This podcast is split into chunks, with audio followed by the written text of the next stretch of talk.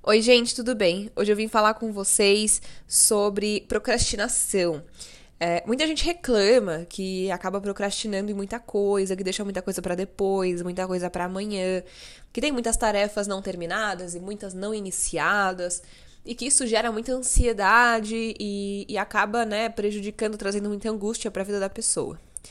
Então, nesse podcast, eu vou falar com vocês tanto em relação ao que é procrastinação, né, na prática, é, mecanismos cerebrais que estão envolvidos na, no ato de procrastinar, motivos para isso, gatilhos e métodos para a gente responder a tudo isso, né? Então, a primeira coisa de tudo é que, assim, todo mundo sabe que procrastinar é o ato de adiar ou prolongar alguma tarefa, né, algum plano, algum projeto. É, e a gente muitas vezes faz isso colocando obstáculos irreais no caminho. Às vezes também temos obstáculos reais no caminho, mas é a forma como a gente responde a eles. E esses obstáculos, eles causam aí prejuízos tanto para a vida pessoal quanto para a vida profissional, muitas vezes, das pessoas. Né? E, e por, por ocasionar é, prejuízos tanto na vida profissional quanto na vida pessoal, isso gera muitas vezes um aumento na ansiedade, no estresse, né? Então, é, esse aumento de estresse e de ansiedade traz aí tanto prejuízos em termos de comportamento psicológicos e etc., quanto prejuízos fisiológicos. Então, primeiramente, vou conversar com vocês em relação a dois mecanismos cerebrais que estão que contribuem, né, que estão envolvidos no ato de procrastinar. Porque assim, gente, não vou me estender muito nisso para não ficar uma coisa muito técnica, mas é importante a gente entender de onde que vem, né? São sistemas que são incomuns a todas as pessoas. Mas quando a gente entende, a gente facilita o nosso contato com essa ideia. Muita gente quer se livrar da procrastinação e cria ainda mais uma ansiedade em cima da ansiedade que já existe, existe por conta disso, não conseguindo aí realmente se livrar da forma como, como deseja. Então, o primeiro mecanismo que está envolvido é o mecanismo do sistema límbico, que o nosso sistema límbico ele está ligado ao prazer. Ele está ligado a prazeres e dores imediatas, tá? E o segundo mecanismo tá ligado ao córtex pré-frontal, né? Então, a nossa parte aí da frente da, da cabeça, é, que controla vontades e ambição do sistema límbico, mas com planos a longo prazo.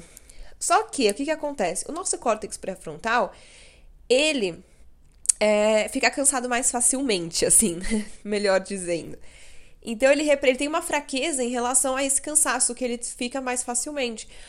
Isso é um dos motivos que, se, que fica mais difícil ainda a gente fazer tarefas qual a gente vai ter a recompensa, né, o reforço dessa tarefa muito lá na frente. Com crianças isso é mais difícil ainda, entendeu? Então, quando a gente procrastina, o nosso córtex pré-frontal planeja o futuro, mas o sistema límbico, ele intervém pedindo uma ação que te traga um prazer instantâneo. Por isso que tarefas das quais o reforço, né, a recompensa não venham a curto prazo, às vezes é importante a gente se colocar uma recompensa a curto prazo, porque senão a, a probabilidade de a gente conseguir continuar a tarefa é mais difícil. É, então agora vamos falar sobre os motivos que causam isso, tá? Eu anotei aqui alguns pontos porque eu não quero deixar de falar com vocês, é, porque tem muita coisa importante. Então a primeira coisa, nós somos, né, um link aí com o que eu tava falando, nós somos atraídos por gratificação instantânea. Então, assim, a gente, se você perguntar pra uma pessoa o que ela gosta de fazer, dificilmente ela vai te falar que ela gosta de fazer uma coisa que não traga prazer para ela, assim, né, a curto prazo. Então, a gente gosta muito de filmes, a gente gosta de comer, a gente gosta de. É, de atividades, assim, é, a gente gosta de sair. E, e quando a atividade é, ela envolve. E ah, a gente gosta muito de conforto, né, gente? Quem não gosta de uma coisa confortável? Isso são coisas que tra trazem gratificação. Se a atividade ela envolve medos, inseguranças, mais dificuldades, né, maiores dificuldades e tal, esse processo ele se torna ainda mais difícil.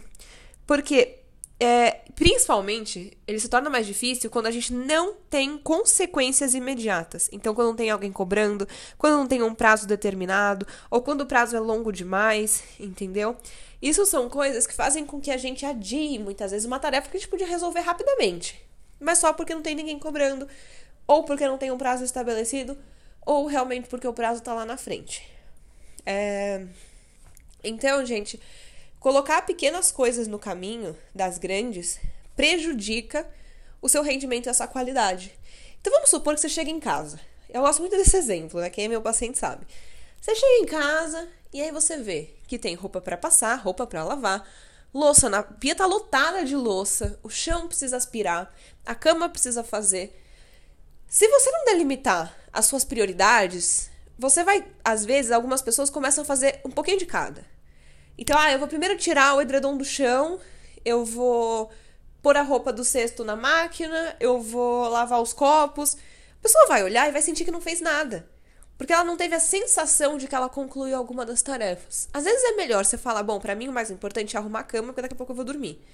E cuidar da louça, porque tá ficando muito sujo. E aí você vai lá, arruma a cama e arruma a louça. Você vai ver que ainda tem a roupa para cuidar, mas você vai sentir o quê? Concluir duas tarefas de cinco que eu tinha para fazer. Amanhã minha prioridade vai ser o chão e colocar a roupa para lavar, por exemplo. Então, com isso, você é, tem a gratificação de ver que a tarefa ela foi concluída. Você não vai ter aquela sensação de, de ficar colocando pequenas coisas adicionais. Porque aí na hora que você limpa o copo, você lembra do chão. Aí você pega o aspirador. Aí você tira o deixa o aspirador no canto, porque você lembrou que não sei o que tá no chão, você tem que tirar do chão. Aí você tira do chão, você lembrou, entendeu? E aí você vai somando essas pequenas coisas e você se perde do, das suas grandes tarefas é, prejudica o seu rendimento e prejudica a sua qualidade final. Então, esse foi um exemplo aí muito prático para ajudar vocês a pensar sobre isso. E, gente, a procrastinação ela é uma coisa que ela atrapalha muito o nosso bem-estar, porque ela causa angústia e ela aumenta a ansiedade, como eu falei para vocês no começo. Então, a, é, lembra que eu falei que causam sintomas fisiológicos também? Então, muitas vezes, dores de cabeça, né, dores de estômago, são bastante relatados também. Por quê? É, por causa do aumento do estresse, o nosso sistema imunológico ele, acaba, ele pode acabar sendo prejudicado. Então, com o nosso sistema imunológico prejudicado, né, liberação aí de hormônios que são liberados por conta do estresse, como por exemplo cortisol, a gente tem aí prejuízos na nossa saúde fisiológica também. Então, para quem acha que a tarefa tá só na cabeça, tá no corpo também. É... Agora, gatilhos. Né? Vamos falar sobre gatilhos que é, levam aí a, a, procrastinação, porque a gente falou de alguns motivos e tal. É, alguns gatilhos. Primeira coisa, algumas pessoas elas acreditam, né, que só insegurança gera procrastinação. Mas o excesso de segurança também. Então, por exemplo, quando a gente acha que uma coisa não é urgente, a gente adia. Muita gente faz isso com ida no médico para check-up, é, ir ao psicólogo, ir ao dentista para fazer uma limpeza. Ah, eu posso deixar isso para depois. Não, isso não é tão urgente assim, eu tenho coisas mais importantes. Então, o excesso de segurança faz com que muitas vezes a gente procrastine também. Segundo ponto, evitar desconforto. Esse é um aí super importante. Por quê? É, a gente acaba adiando pelo desconforto antecipado, ansiedade, muitas vezes. Então a gente imagina o desconforto que isso vai causar, é, a gente pressupõe aí por, pelo nosso repertório comportamental e às vezes até por, por um aprendizado que a gente chama aprendizagem vicária, que é por observação. Então, por exemplo, eu preciso pedir demissão ou preciso terminar um relacionamento. Muita gente adia, adia, adia porque quer evitar esse desconforto dessa situação que pode ser gerado, trazendo aí um outro desconforto para ela, que é o da procrastinação. Terceiro, aí a gente pode entrar um pouco na insegurança, que é o medo de fracassar. Então, a gente cria aí, por conta de fantasias causadas pelo medo. Então, vamos supor que eu quero abrir um negócio. Mas eu fico pensando nas contas que eu vou ter que pagar. Será que eu vou conseguir pagar as minhas contas com esse negócio que eu vou abrir? Porque vai estar no começo. Ai, mas a chance de dar errado é muito grande. Ai, mas e minha família? Como é que eu vou proporcionar as coisas para minha família se eu vou estar no começo de um negócio? Ai, não dá, não dá. Então, esse medo do fracasso, né? faz com que muitas vezes a gente crie fantasias e busque menos evidências reais no ambiente, né? Tipo, ah, será que, será que eu tô com um bom plano de negócio? Eu tô sendo bem assessorada? É, tá tudo organizado? Eu tô cuidando aí das diferentes áreas? A gente não para para analisar isso, a gente para para pensar nas probabilidades de fracasso que pode acontecer, o que faz com que muitas pessoas adiem aí, adiem planos que elas têm, que são muitas vezes muito importantes para elas. E aí aquele plano fica na cabeça delas, né? Aquela sensação de, de fracasso e de procrastinação e, de novo, a gente pode aí ter prejuízos psicológicos e fisiológicos grandes por conta disso. Quarto ponto aí, barreiras emocionais. O que isso quer dizer? Você já chegou em casa num dia, você tá muito cansado, você fez muita coisa naquele dia, e você deita no sofá e você fala, nossa, eu sei que eu tô em casa, mas eu tô tão cansada que eu não consigo sair do lugar. Ou eu tô tão feliz que eu não quero fazer nada, eu quero ficar quieta, assim, só falando disso ou só pensando nisso. É, então, gente, é quando a gente tem uma coisa, uma barreira emocional, seja ela positiva ou negativa, que paralisa o nosso comportamento. Então você pode estar cansado demais, estressada demais ou animada demais e você paralisa. Então aquela coisa de não consigo sair do lugar, porque eu tô parada aqui, sabe? Muitas pessoas relatam isso mais com sentimentos negativos do que positivos. Então, ah, eu tava tão ansiosa que eu paralisei. Né? Então, isso é um dos gatilhos que fazem a gente paralisar.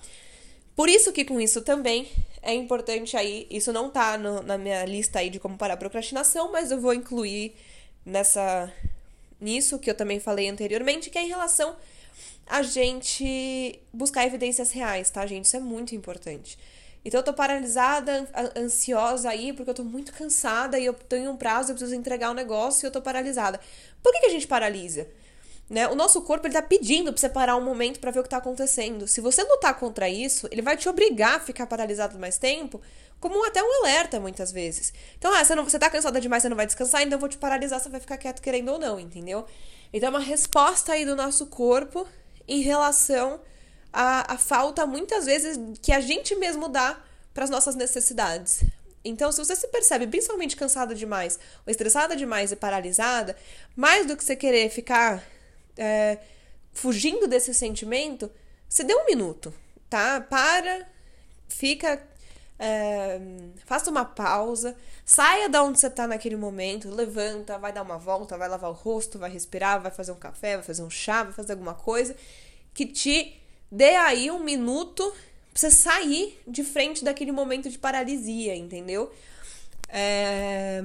Quinto ponto e último de gatilhos que é um dos mais comuns, é a ilusão da falta de tempo. Quantas mil vezes a gente não fala ou a gente não escuta? Eu tô ocupado demais para isso, eu não tenho tempo. É, e assim, gente, eu não vou dizer que a nossa vida não seja corrida, tá? Mas, por isso que autoconhecimento é importante, porque a gente tá falando aí de delimitar prioridades. Como que a gente sabe o que é nossa prioridade? A gente precisa saber quais são as nossas necessidades, as nossas vontades, as nossas possibilidades. Então, muita gente fala, né? Eu tô muito ocupada, não tenho tempo para isso. Gente, se você tá adiando uma coisa que é importante para você, isso é procrastinação. Porque se fosse, se fosse, se tivesse na sua lista de prioridade, isso não tinha que estar tá sendo adiado, entendeu? Outras coisas podiam estar tá sendo adiadas, como as coisas pequenas que eu falei para vocês antes. Agora, entender, se você tá falando que você tá muito ocupada pelo medo de fracassar, também é muito importante. Porque aí você pode buscar de novo evidências reais no ambiente se você vai ou não vai fracassar para você conseguir é, se manter em frente, ir lá e fazer, né? Então, cuidado aí com essa ilusão de falta de tempo. Delimite as suas prioridades, que isso é super importante. E esse é o primeiro ponto de como parar de procrastinar. Delimitar prioridades. Gente, assim, você não precisa delimitar. São, eu, na minha cabeça, como eu faço na minha vida, existem duas listas diferentes de prioridades. Tem a lista de prioridades do dia, e tem a lista de prioridades daquele período da minha vida, tá?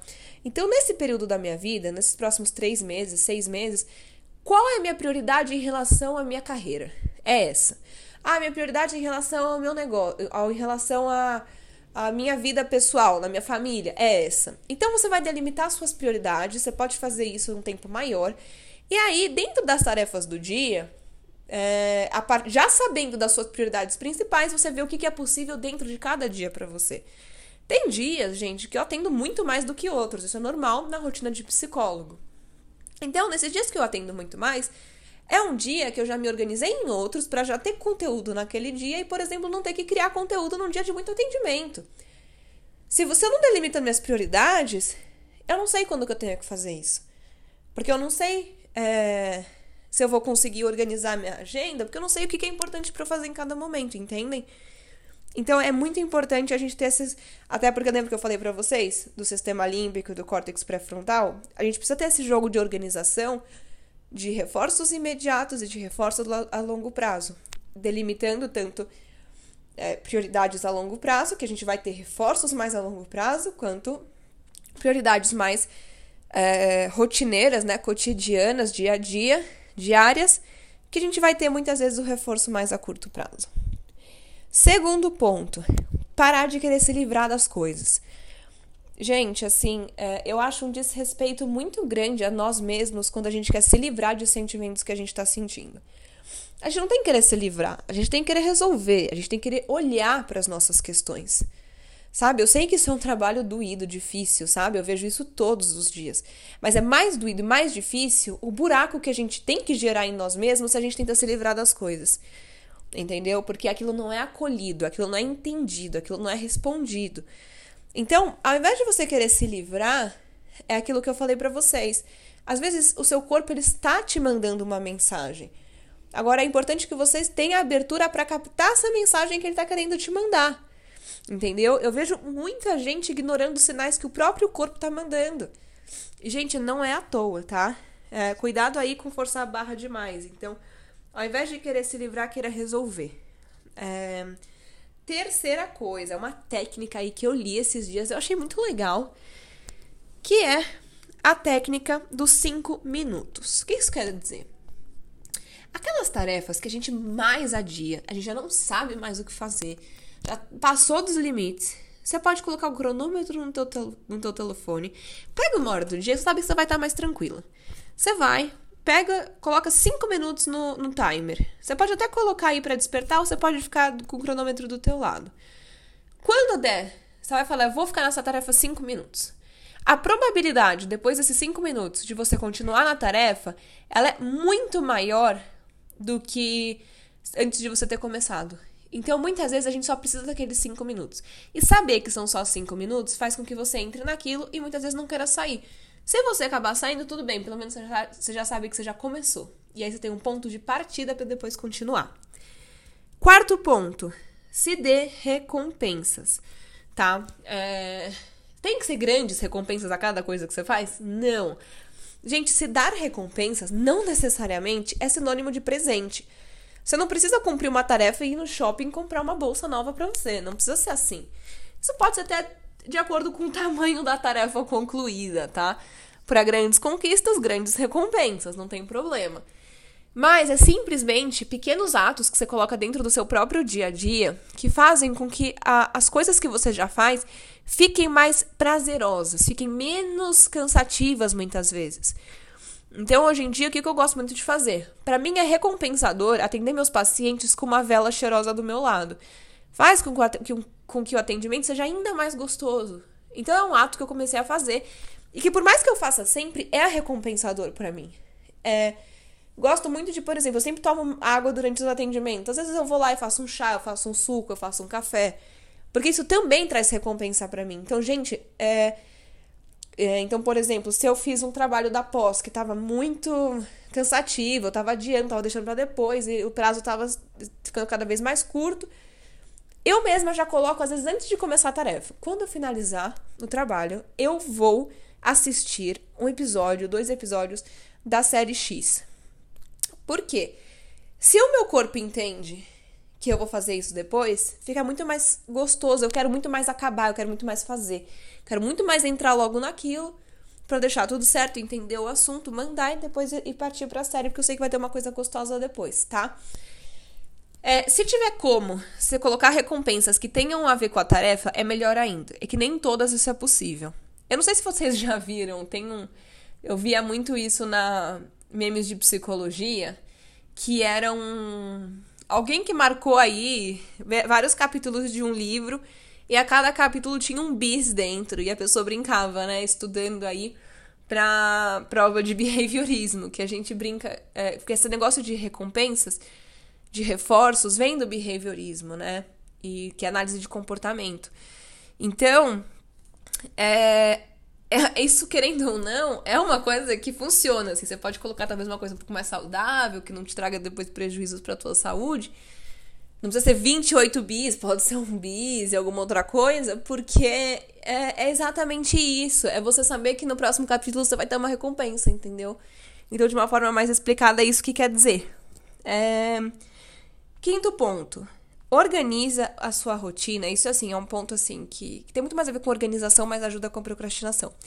Se você todo dia organizar a tua rotina de acordo com a tua energia. A gente tem o hábito de organizar o nosso dia um dia antes. É, isso é praxe, assim. Tem coisas que tudo bem, a gente tem que organizar antes, tem coisas que não precisa. Então teve um dia que, na verdade, eu vi essa ideia no TikTok, eu achei muito legal. Que era o seguinte: a menina pegou uma folha e ela dividiu assim: baixa energia, energia média e energia alta. E aí, de manhã, é, então, aí de manhã ela via qual dos três cenários que ela estava. E nisso, na verdade, como ela tinha que organizar um dia antes, se você conseguir organizar na hora, melhor ainda que você ganha tempo. Você fala, hoje eu estou com energia média. Vou lá e organizo energia média. Só que, qual é o truque da coisa? Na hora que você coloca lá que você está com baixa de energia, média de energia, alta energia, se você faz isso um dia antes, você já escreve, ah, se eu tiver com baixa energia, eu vou fazer é, tal e tal e tal e tal coisa. Se eu tiver com média energia, eu vou fazer tal, tal, tal coisa e mais tal coisa. E alta energia, eu vou fazer tal outra coisa, tal outra coisa e tal outra coisa. Quando você acorda e você vê aquelas três possibilidades, né? Para a psicologia fenomenológica, as possibilidades são muito importantes. É o poder ser, a gente fala. Quando a gente sente que as nossas possibilidades estão sendo privadas por algum motivo, a gente fala né, de privações existenciais isso faz muito mal para nós. É aquela coisa, a gente quer quando a gente não pode. Então, quando você se percebe podendo escolher, tendo esse acolhimento com você mesmo, a, a lista de tarefas, ela não se torna aquela coisa, ai, que saco, eu preciso fazer isso. Como se aquilo regesse a tua vida. Pelo contrário, você tem um controle. Aquilo é para ser um norte para você, para ser uma coisa boa para você. E aí, pelas possibilidades, você realmente, isso aumenta a probabilidade de você escolher de média e alta energia né? Porque você sabe que você está se permitindo fazer. Você tem três cenários diferentes de acordo com as suas possibilidades naquele dia. Então isso é muito, muito, muito, muito saudável, viu? Sexto e penúltimo ponto. Crie novos processos. É... Eu tive um, um capítulo aí da pós que a gente falou só sobre resolução de problema. É, a gente tem aí mecanismos de, de resolução de problemas e eles são utilizados aí, a gente fala muito em, em esquemas, em heurísticas, em atalhos mentais, é, vieses e etc. Então, assim, tem muitos, muitos mecanismos aí de, de, de solução de problema, mas a gente tem, e tem também aquele negócio que eu falei para vocês de aprendizado vicário, né, por observação, tem também nosso histórico de, de aprendizado por reforço, né, que a gente é, aprende com análise de comportamento, sobre behaviorismo e tal. Então, gente, a gente tem os nossos processos. Então é aquela coisa. Se uma vez na vida eu fiz dessa forma e funcionou, a probabilidade de eu repetir isso é maior, tá? Se eu vi uma pessoa fazendo e funcionou, a probabilidade de eu fazer a mesma coisa é maior. E se eu vi alguém que não funcionou, a probabilidade de eu fazer é menor. Então, quando a gente, às vezes, a gente tem os nossos próprios processos. Só que, às vezes, esses processos, eles um dia funcionaram, mas não funcionam mais. Isso faz com que muitas vezes as pessoas não queiram perceber que algo não está funcionando e elas insistem naquilo e perdem muito tempo simplesmente porque não querem criar novos processos ou porque não sentem que são capazes de criar novos processos.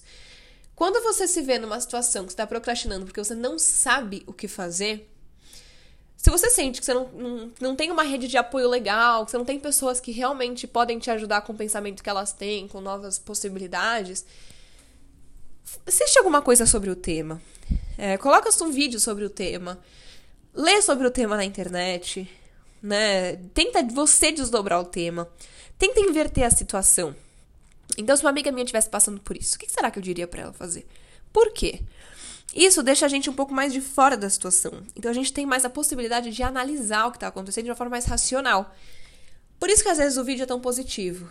Porque você está assistindo de fora e você consegue refletir sobre aspectos que às vezes estão acontecendo dentro da tua vida e, e são mais difíceis de perceber pelo fato de você estar, estar ali dentro. Então é óbvio que não vai ser idêntico, mas vão ter pontos semelhantes que podem aí te ajudar a criar novos processos e novos sistemas de, de solucionar aí as coisas que estão na tua cabeça, ou como fantasia, ou como realidade que estão te fazendo procrastinar. Sétimo e último ponto, porque para mim esse é um dos mais importantes e quis deixar eles pro, ele pro final, exatamente pela importância que eu quero colocar nisso para vocês, que é em relação a pausas e descanso. Gente, saiam da reserva, pelo amor de Deus. Como um computador, como um celular, como um carro, que a gente entende tanto, a gente quando já vê que o carro tá na reserva, precisa parar no posto. O celular tá ficando com 10, 5%, precisa pôr para carregar. O computador é a mesma coisa. Então por que com a gente não é assim? Ah, eu tô exausta. Ai, mas eu não devia poder descansar, eu não me permito descansar porque eu não fiz tudo que eu tinha para fazer.